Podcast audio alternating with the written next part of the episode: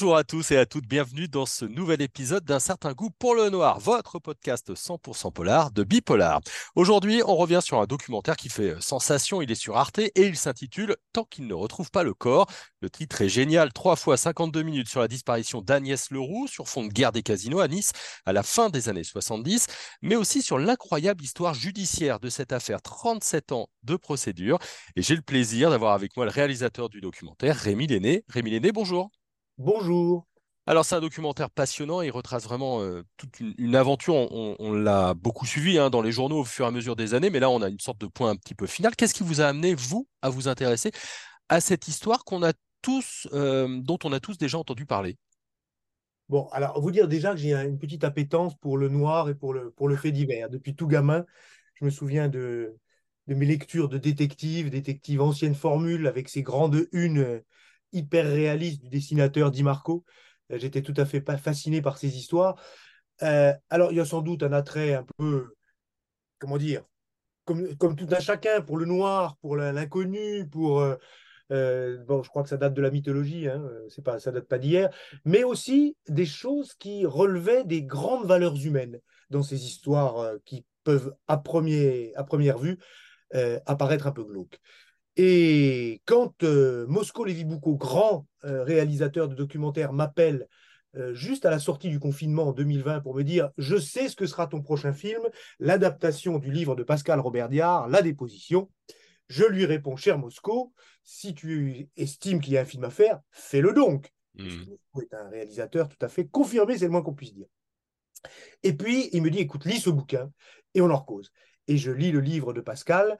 Et effectivement, il y a là une telle matière, c'est-à-dire qu'elle raconte en, même temps cette histoire qui a été maintes fois racontée, mais surtout, elle y met ces suppléments d'âme qui renvoient à une certaine notion d'universel à la condition humaine.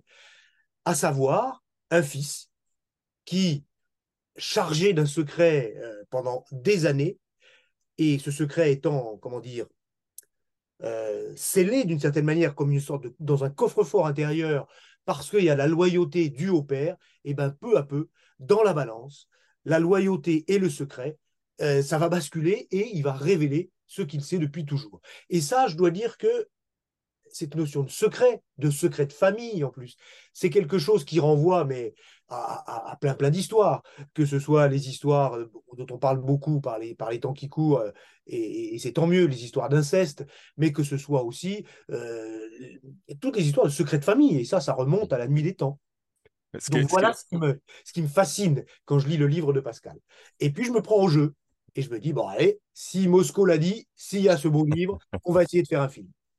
Et, c'est vrai qu'il y a tout dans cette histoire, parce qu'il y a l'affaire de famille initiale avec la trahison, entre guillemets, d'Agnès Leroux sur fond de guerre des casinos euh, à Nice, mais il y a aussi des personnages. Et, alors, ce qui était très intéressant, moi, ce que j'ai découvert à travers votre, euh, votre euh, sujet, c'est Maurice Agnolet. pour moi, c'était un, un des personnages de cette histoire sans plus. C'est un personnage particulièrement complexe, particulièrement intéressant, parce que tout le désigne, euh, il a des comportements qui font que la focale se, dresse un petit peu sur lui. Comment vous le voyez, ce, Maurice Agnolet? Même ses enfants l'appellent Maurice, ne l'appellent pas papa. Alors, euh, en, documentaire, j'adore les méchants. j'adore les méchants qui ont l'air gentils. Hmm. Il y, a, quelques années, vous, ça remonte maintenant, j'ai fait un, un, film sur les dignitaires Khmer Rouge qui étaient jugés au Cambodge et je les côtoyais, ces vieux messieurs charmants, polis, parfaitement francophiles, épris de culture française, des Lumières, etc., qui, comme ça, froidement, avaient buté le tiers de la population du Cambodge. Euh, et, ils me fascinaient, ces gens. Euh, et Maurice Anglaise, qui est tout à fait fascinant, c'est qu'il y a une façade très séductrice, très, c'est un, un type qui, euh, qui montre le meilleur de lui-même, euh, qui s'accorde les faveurs des hommes, des femmes, de tout le monde. Et puis derrière, il y a une noirceur terrible qui est la sienne, qui vient pas de nulle part. Hein. Quand on s'intéresse un petit peu à son histoire, on se rend compte que lui-même avait des parents et a vécu une enfance particulièrement douloureuse, je dirais. Mais ce qui me fascine, c'est ce côté méchant. Euh, manipulateur, euh, grand ordonnateur de toute cette histoire, croit-il, mais il va lui-même se tirer des balles dans le pied, puisqu'il n'aurait pas laissé toutes les traces qui mènent euh, qui à lui dans la disparition d'Agnès Leroux. Enfin là, je rentre un petit peu dans les détails et je suis peut-être un peu confus, je m'en excuse. Mais en tout cas, il est lui-même le fossoyeur de, il est le fossoyeur de lui-même. C'est-à-dire là où la justice et la police n'arrivent pas à trouver des preuves contre lui, il sème des cailloux comme le petit poussé un peu, et, peu à peu, ça va, ça va le mettre dedans, enfin, ça va l'impliquer dans l'histoire. Et personnellement, je ne sais pas s'il a tué Agnès Leroux. Hein, personne n'a trouvé la solution en dépit d'années, de, de dizaines d'années d'enquête. Ce dont je suis sûr, c'est qu'il est parfaitement au courant du sort réservé à cette jeune femme. Ouais, c'est ce que j'allais vous dire. Ce que je trouve assez remarquable, c'est que on sent un type intelligent, construit, qui réfléchit, et en même temps, effectivement, comme si inconsciemment, vous l'avez dit, il laisse des cailloux, il va enregistrer ses conversations téléphoniques, euh, et notamment avec, euh, avec Agnès Leroux. Il va faire des confidences à des tiers. Alors, est-ce qu'elles sont vraies, est-ce qu'elles sont pas vraies? Mais il y a quand même euh, une sorte d'inconscient. Je pense que les psys pourraient se, régaler avec, avec lui, mais effectivement, c'est une sorte d'archétype de, de méchant complètement dingue, même si le doute subsiste, quoi. Alors, euh, il y, a deux facteurs. Effectivement, il laisse comme ça des éléments qui peu à peu vont constituer la structure de l'accusation menée contre lui. Euh, on est dans une autre époque, on est dans les années 70. Et il y a plusieurs choses. C'est le début des nouvelles technologies. On peut enregistrer.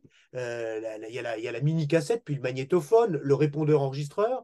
Et, Maurice Anglet, comme ça, par un espèce de travers, euh, je, ne sais pas d'où ça lui vient, enregistre tout ce qui se passe dans son cabinet, enregistre toutes ses conversations téléphoniques.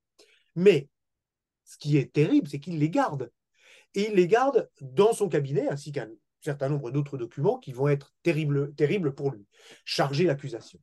Mais à l'époque, dans les années 70, un cabinet d'avocats, Maurice Anglet était un, avocat niçois, installé, établi, président de la Ligue des droits de l'homme, franc-maçon, donc c'était une personnalité locale. À l'époque, un cabinet d'avocats, c'était un sanctuaire. La justice ne perquisitionnait pas les, cafés, les, cafés, les cabinets d'avocats. pardon. Et je pense que Maurice Anglet, de tout temps, s'est convaincu lui-même qu'il pouvait bénéficier d'une impunité totale. Et je pense qu'il n'a pas vu le temps qui évoluait, l'époque qui évoluait. Euh, c'est-à-dire que ses amis magistrats, ses amis francs-maçons, qui, à l'évidence, au début, lui réservent une certaine, euh, comme on dit, euh, pas immunité, oui, c'est ça, c'est-à-dire qu'il passe à travers les mailles, hein. ben, il y a un moment donné où ça va coincer, parce qu'il y a un moment donné où on change d'époque. C'est aussi c'est toutes ces affaires hein, des années 70-80, on est à la, charnière de deux époques, et, et c'est tout à fait passionnant. Et ben il ne le mesure pas et il va se faire rattraper. Euh, il va se faire rattraper. Il y a un élément qui est terrible pour lui. Euh, il est donc, on n'arrive pas, la justice n'arrive pas à le, comment dire, à trouver des preuves de son implication dans la disparition d'Agnès Leroux, qui était sa maîtresse, qui était l'héritière des casinos, et il a donc manipulé Agnès Leroux pour qu'elle trahisse sa famille. On pourra y revenir éventuellement. Mmh parce que cette trahison, le mot trahison dans cette histoire, je m'en méfie beaucoup parce que je l'utilise à tort et à travers et à chaque fois je me prends des retours de bâton. Mais bon, on va, on va y revenir. Pardon de la digression.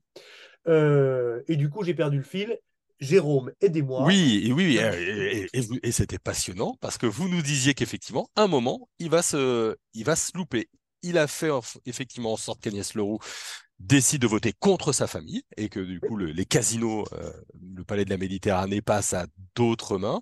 Euh, et en même temps, sur le reste de l'affaire, il voit pas le temps venir et il y a un détail qui va le, qui va le, le coincer. Oui, tout à fait. C'est-à-dire que euh, la justice n'arrivant pas à l'impliquer dans la disparition d'Agnès Leroux, va quand même l'impliquer dans l'histoire du détournement de fonds. C'est-à-dire qu'en deux mots, Agnès Leroux vend ses parts au clan rival euh, qui veut mettre la main sur le casino familial de la famille Leroux. Et, donc, elle, perçoit 3 euh, millions de francs pour ce, pour pour ce vote. Je, résume, l'histoire est un tout petit peu plus compliquée, mmh. mais euh, résumons-la comme ça. Elle perçoit 3 millions de francs et elle vote contre sa famille. Et ces 3 millions de francs, Maurice Anglet, dès la disparition d'Agnès Leroux, va les récupérer sur son compte. Il en a le droit puisque le compte d'Agnès, il avait procuration dessus. C'est une femme très amoureuse, elle était très amoureuse de lui, elle lui avait donné tout pouvoir sur sa vie, et donc il avait une procuration sur son compte. Donc il en a le droit. Mais il y a quand même un gros loup là-dessus, c'est que Agnès disparaît, dans une unité de temps, lui siphonne son compte en banque et met les euh, pas tout à fait les 3 millions, mais en fait une grosse partie des 3 millions sur son propre compte en banque. Donc, il va être convaincu par la justice de deux choses. Un, achat de vote, c'est illégal. Deux, avoir détourné euh, l'argent d'Agnès Leroux. Et pour ce faire, il a été, euh, pas, pas, pour ce faire, pour ses, pour, pour ses actes, il a été condamné à une peine, somme toute assez symbolique, six mois de prison avec sursis de mémoire. C'est mmh. de cet ordre-là. Et Agnelet, qui est persuadé de pouvoir manipuler un petit peu la justice, le dossier, etc., fait appel. Et les magistrats de la cour d'appel, c'est un grand classique, lui disent Attendez, qu'est-ce qu'il y a de nouveau depuis, euh, depuis le première instance? Qu'est-ce qui, Pourquoi vous venez en appel? Et Maurice Agnelet dit Parce que j'ai été injustement condamné. Et pam, les magistrats lui collent deux enfermes. Et il s'obstine, Maurice Agnelet. Il va en cassation. Et la Cour de cassation va casser le premier jugement et il va être rejugé par une autre cour d'appel. Et là, il n'est plus à Nice, ça se passe à Lyon. Et les magistrats sont moins, euh, je veux dire, euh, ils le tapent fort et ils confirment les deux ans de prison. Et c'est comme ça, c'est Maurice Agnelet qui s'enterre lui-même. Il aurait accepté les six mois avec sursis de la première condamnation. Il s'en sortait parfaitement et je pense que la justice ne l'aurait peut-être jamais rattrapé. Mmh. Mais il s'obstine dans les. Euh, comment dire Il se considère comme innocent, il veut que ce soit dit, et ces six mois avec sursis, c'est trop pour lui. Et, il s'enterre lui-même. Je disais tout à l'heure, le fossoyeur de sa propre histoire, mais c'est exactement ça. Maurice Anglet, considérant qu'il peut euh, tout manipuler, tout organiser, etc., peu à peu va se faire rattraper par une autre forme de justice et surtout va se faire plomber par son côté sombre qui se, qui, euh, qui, imprègne sa famille, quoi, enfin, et, qui, hmm. euh, et qui rend la vie de ses fils, d'un de ses fils en tout cas, insupportable. Pas qu'un, parce qu'il y avait trois frères hein, à l'origine. Jérôme l'aîné est mort, est mort du, du, sida dans les années 90. Et, et lui-même était très circonspect à l'égard de, de l'attitude de son père. Est-ce que que, un, des, un des passages qui m'a peut-être le plus intéressé, ce sont des images d'archives où on le voit préparer sa défense avec son fils. Ils sont dans un pavillon, ils sont en train de d'essayer de répondre à toutes les questions qu'on pourrait leur, leur, poser. Je me suis demandé si finalement il n'était pas en train de réécrire sa propre histoire et si c'était pas le risque d'un documentaire 40 ans après que euh, tous les protagonistes que vous avez interrogés et réécrit, réinventer un petit peu leurs leur souvenirs, que ce soit consciemment ou inconsciemment. On est dans une forme de narration, de récit. C'est une histoire qu'ils ont répétée, re-répétée, re-répétée avec des éléments, nouveaux. Est-ce que ça, quand on est euh, euh, réalisateur comme vous, quand vous interrogez les gens, vous l'avez à l'esprit que peut-être le frère, que peut-être la sœur, que peut-être le fils euh, sont en train d'avoir une vision peut-être un petit peu arrangée de leurs souvenirs?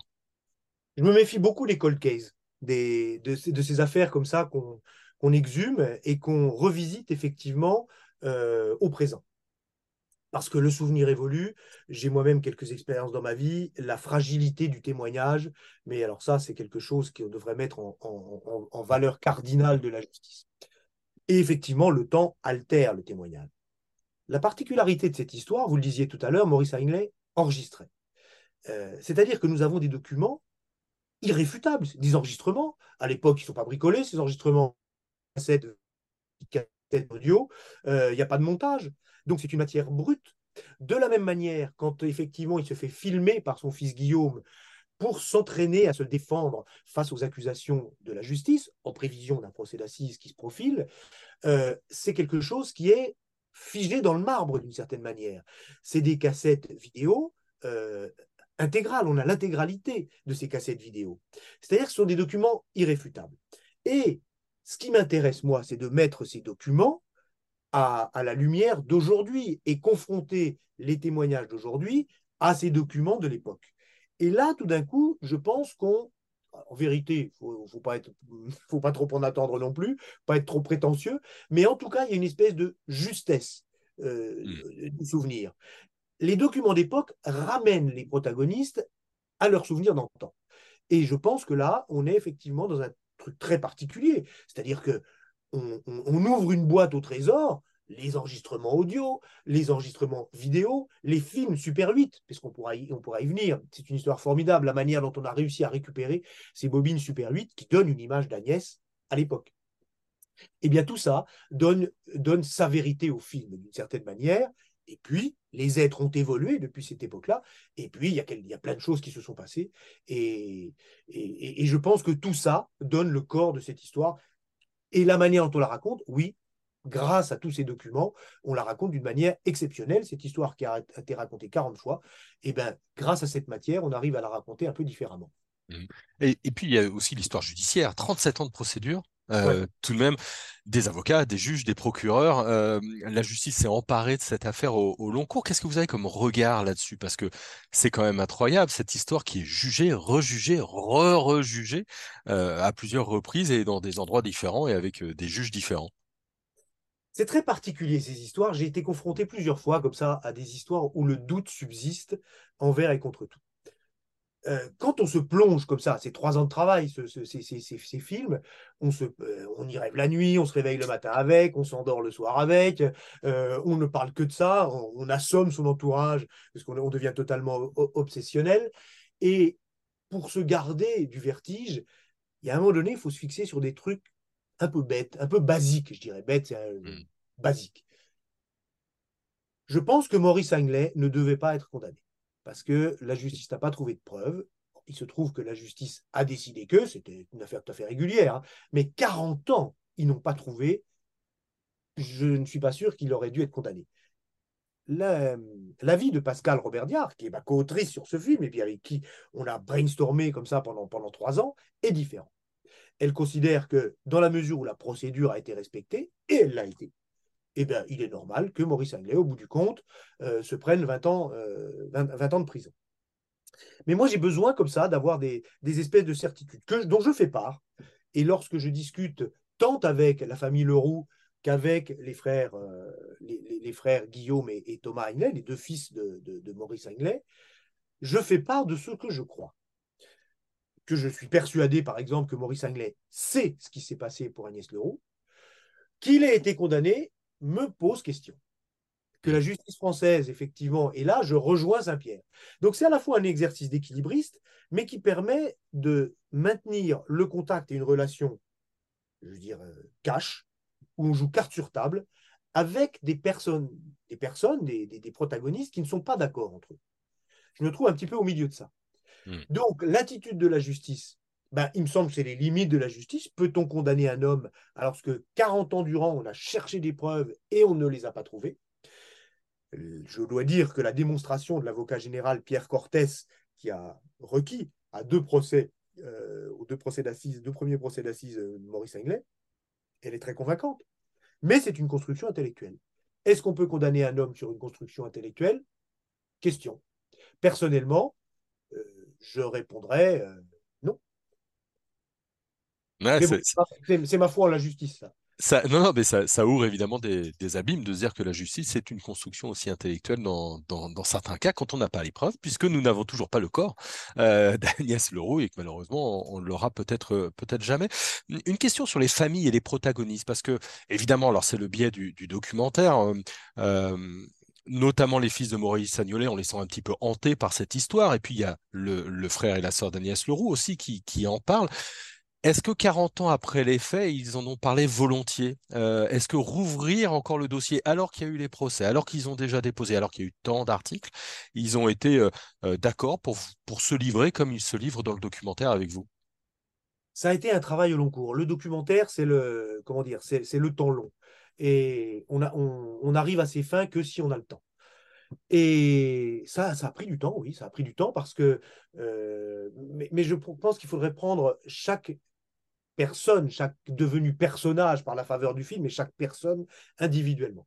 Patricia Leroux, il se trouve que j'ai une relation, la sœur d'Agnès, j'ai une relation très forte avec Patricia qui date de très très loin. C'est une mmh. amie de la famille, enfin de ma belle famille, depuis des lustres. Donc on avait une espèce de confiance euh, euh, naturelle avec Patricia. Jean-Charles, c'est différent. Jean-Charles s'est battu comme un chien pour faire condamner Maurice Anglais parce qu'il était convaincu de son innocence, mais surtout parce qu'il voulait que justice soit rendue à sa sœur. Euh, toute la vie de Jean-Charles s'est orchestrée autour de la, de, la, disparition de sa sœur. Euh, il est devenu un expert du dossier, il connaît tout ça par cœur, et il était le porte-parole de sa famille. Or, en documentaire, les porte-paroles, il n'y a rien de pire. C'est-à-dire, c'est quelqu'un qui va faire une petite phrase euh, bien sentie euh, sur les marches du palais de justice à la sortie du procès. Euh, et, il faut que ça porte, il faut c'est la, petite phrase, le règne de la petite phrase. Et Jean-Charles, je lui ai dit attention, méfie-toi, ce travers-là, dans un documentaire, ça ne passe pas. Il y a quelque chose qui, autant dans la, fournaise de l'actualité, ça fonctionne, ça percute. Dans un documentaire, ça passe pas. Il faut un dialogue, il faut une conversation, il faut qu'on aille au fond des choses. Et Jean-Charles a compris, a joué le jeu. Euh, c'était ma principale crainte, que Jean-Charles reste encore une fois dans son rôle de porte-parole. Mais non, il a réussi à passer tout ça.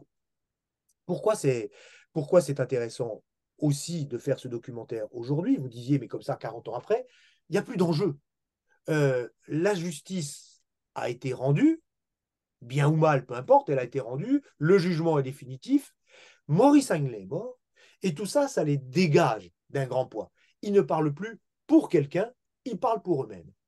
Et je dois dire que la réaction de Jean-Charles euh, à la diffusion du film, euh, on a beaucoup, beaucoup de réactions. Je n'ai jamais eu autant de réactions, curieusement, après la diffusion d'un film. Euh, mais c'est aussi pareil euh, pour, pour, pour, les Leroux. Et Jean-Charles me disait, ce film, pour moi, euh, met un point final à l'histoire. J'avais réussi, personnellement, me dit-il, avec la condamnation de Maurice Anglais, à mettre un premier point final, mais l'expression que nous offre ce film me permet de, de, de refermer la porte d'une certaine manière. Côté euh, Guillaume et, Thomas Agnelet, c'est un tout petit peu différent. Je me méfie parce que j'ai eu des mots un peu tranchants et déplacés euh, quand on a parlé du film, notamment sur, France Info. Je parlais de deux frères qui se haïssaient. C'est pas vrai. Euh, il y a un différent terrible entre les deux. Guillaume n'a eu de cesse d'essayer de se réconcilier avec son frère. son frère Thomas est dans la croyance de l'innocence euh, de leur père, Maurice Aglet, et c'est très très difficile de faire revenir quelqu'un sur une croyance. Hmm. Euh, je ne vous fais pas de dessin. Hein. Euh, et ça, il faut du temps, et il y a un différent terrible, un fossé. c'est par hasard si l'un habite en France, en métropole, l'autre habite en Nouvelle-Calédonie. On ne peut pas être plus éloigné. Et d'une certaine manière, c'est un peu, ça raconte un peu quelque chose, cet éloignement géographique. Mais Guillaume n'a eu de cesse d'essayer de renouer avec Thomas, lequel reste persuadé que Guillaume a trahi. Trahi quoi? Guillaume est détenteur d'un secret. Et personne, personne ne conteste ce secret. Il est possible que ce que lui ait raconté son père, Maurice, ne soit pas juste. Mais la manière dont Guillaume le rapporte, ce sont les propos de Maurice. Ça, je suis absolument convaincu de ça eh bien, le fait de révéler un secret, mais là aussi, ça renvoie à tellement d'autres histoires, lui met aux yeux de certains proches le tampon de traître. Mais il est traître de rien du tout. Il y a une phrase de John Le Carré que, j'adore et qui a. Euh, j'en ai fait un film euh, sur une histoire d'espionnage. Mon précédent film, c'était ça. Ça s'appelait Un pur espion. D'ailleurs, c'est le titre d'un livre de John Le Carré. Dans Un pur espion, John Le Carré dit Parfois, il faut trahir pour rester loyal. Eh bien, je crois que oui, Peut-être que Guillaume a trahi aux yeux de Thomas, mais il est resté loyal à lui-même et il est resté loyal, comment dire, à une certaine morale suprême qui fait que, bah oui, il y a un moment donné, on est détenteur d'un secret, mais ce secret implique tellement, tellement de choses qu'il faut le révéler. Et c'est le chemin qu'a fait Guillaume. Ça a été un chemin douloureux. Il savait que lorsqu'il allait révéler ce secret, ça allait provoqué une tourmente terrible dans sa famille, et ça n'a pas manqué. Euh, je fais juste observer que jamais personne n'a dit Guillaume raconte des conneries. Personne. Pour la vérité, il a fallu qu'il accepte de se fâcher et avec sa mère et avec son frère. C'est quand même. Euh, et avec son père. Et puis avec son père, évidemment. Qui était vivant, bien sûr. Ouais, quand même euh, quelque chose de, de fou. On vous sent passionné. Je pense qu'on pourrait en discuter trois heures de ce documentaire. vous avez passé trois ans avec. Comment, comment on en sort d'une affaire comme ça quand on a passé trois ans à, être obsédé, le, mot est fort, mais en tout cas à, travailler dessus euh, tous les jours? Avec, euh, alors d'abord, c'est pas un travail solitaire, parce que je pense que ce serait hmm. terrible si c'était un travail solitaire. C'est un travail d'équipe, et je rends grâce à, ces deux monteuses exceptionnelles qui m'ont accompagné tout du long. Euh, Josiane Zardoya, Tania Goldenberg, euh, ces deux monteuses avec qui j'avais travaillé précédemment. Et on a décidé, parce qu'elles ont deux approches différentes de l'histoire, de la narration, de la manière dont on construit un récit, euh, on a décidé de travailler tous les trois dans, dans le huis clos de la salle de montage.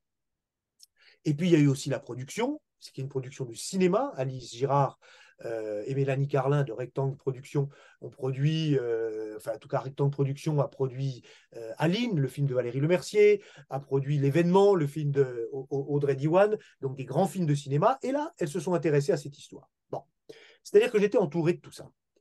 Et, mais je dois dire que malgré tout, et même si on a mené cette barque-là à bon port tous ensemble, quand on arrive, il y a un petit moment de déprime quand même parce qu'on a vécu avec ces gens, avec des tensions comme ça pendant trois ans, et tout d'un coup, l'âme, on livre le film euh, au, regard des autres. Ce qui nous réconforte dans l'histoire, c'est que c'est un gros succès, euh, parce que ça a très bien marché sur Arte, parce que euh, encore aujourd'hui sur la plateforme, j'ai eu un mail hier de, de, Arte qui me disait ça va croissant, euh, les gens regardent de plus en plus, on en parle partout, et ça, évidemment, c'est extrêmement valorisant. C'est-à-dire que ça nous soigne la petite déprime, le, comme on dit, le, postpartum, là, je ne sais plus comment on dit, mais bon, vous voyez de quoi je veux, je veux, causer. Ouais, bien sûr.